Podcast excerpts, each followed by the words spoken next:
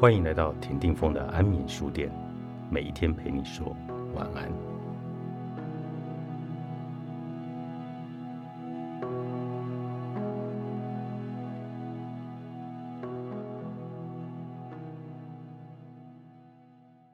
快乐成为负担，不快乐就是你的权利。今天牛奶姐带来这一本书，跟大家来讨论快乐与不快乐。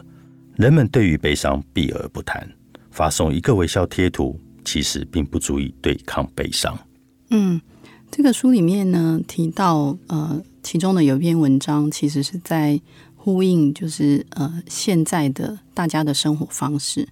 我们现在其实比较少使用电话跟朋友聊天，或者是呃讲话，或者是沟通事情。其实我们反而比较常使用的会是所谓的 lie 啦，或者是呃社交软体。那当我们要表达情绪的时候，我们通常都会用一个贴图，可能是悲伤，或者是开心，然后或者是生气。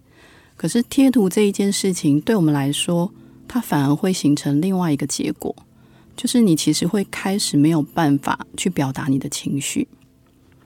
当你真的需要。化解你自己的不快乐跟悲伤的时候，一个贴图，或者是对方给你的一个贴图，也许在当下你可能会有几秒钟觉得哦，好吧，就这样。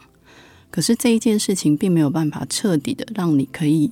从跟对方的沟通，或者是这个往来的过程当中得到一个被支持的力量。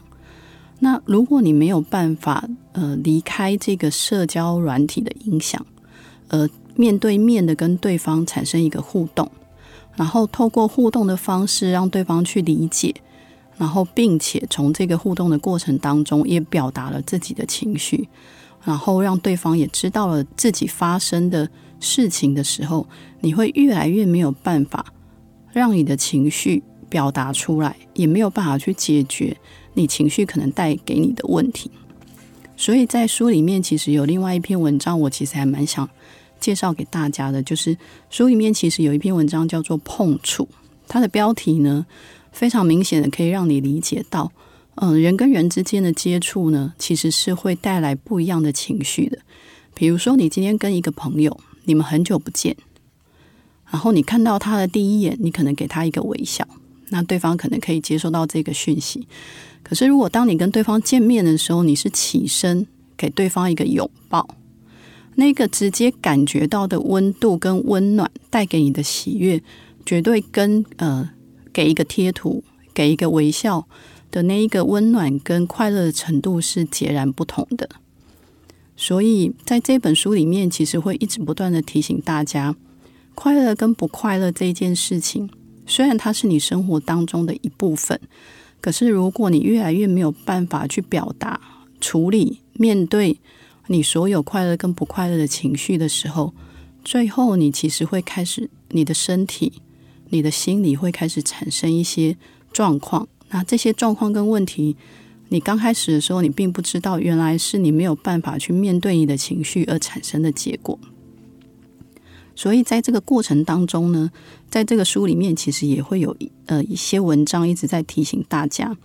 它会让大家呢开始去呃练习跟觉察一些状况，比如说呢，它可能就会里面有一一段文字，我的印象很深刻，就是他举了一个例子，比如说当你不快乐的时候，你可能会觉得你很想要解决这个不快乐，或者是你因为很想要去处理跟解决某一些状况的时候，你其实会让你的焦躁跟不快乐的状况呃变得更严重。所以他说，如果你用身体的状况来做比喻的话，你会发现，当你身体出现了某一些发炎跟发烧的状况，你去找了家庭的医生，家庭医生可能会先跟你讲说，嗯，我们不建议先解决你的发烧跟呃发炎的这个状况，我们可能等到他的状况减缓了之后，我们先来做观察，然后先找出他真正的原因，我们再针对这个原因。去提供药物的治疗，但如果你把这个流程回归到自己情绪解决的方式上面呢，你就会发现，当某一些状况其实突然让你产生非常严重焦虑跟不快乐的情绪的时候，你其实需要练习一件事情，是我们先做等待跟观察。然后让这个发炎，也就是这个焦躁的状况，可以先过去。然后这个情绪的最高点过去了之后，你开始去理解跟开始去分析，会让你形成这样子的状况的原因到底在哪里？而你需要去解决，其实是这一个问题跟这一个原因，